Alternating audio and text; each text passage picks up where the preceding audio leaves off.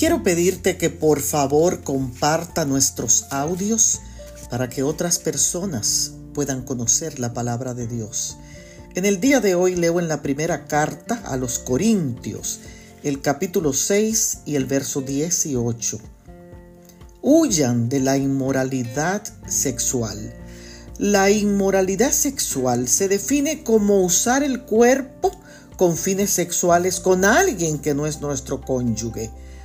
El adulterio, la fornicación, el incesto y la prostitución son considerados de inmoralidad sexual. Conocí a Teresa en un retiro de damas. Estaba casada con tres hijos y tenía muchos problemas con su esposo. Ella decía que él nunca la piropeaba, no la halagaba, no le prestaba atención y ella se sentía muy sola. Conoció a José, quien con su galanteo y atención la llevó a caer en sus garras.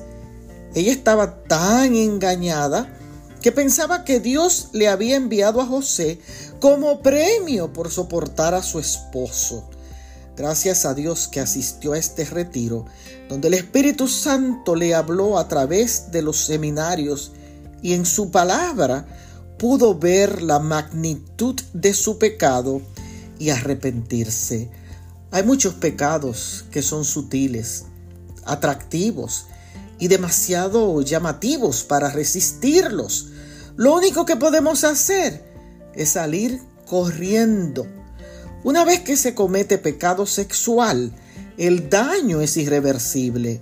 Es un pecado contra Dios que entristece su corazón. Has caído en inmoralidad sexual. Has destruido tu familia. Has destrozado el corazón de Dios. Confiesa tu pecado.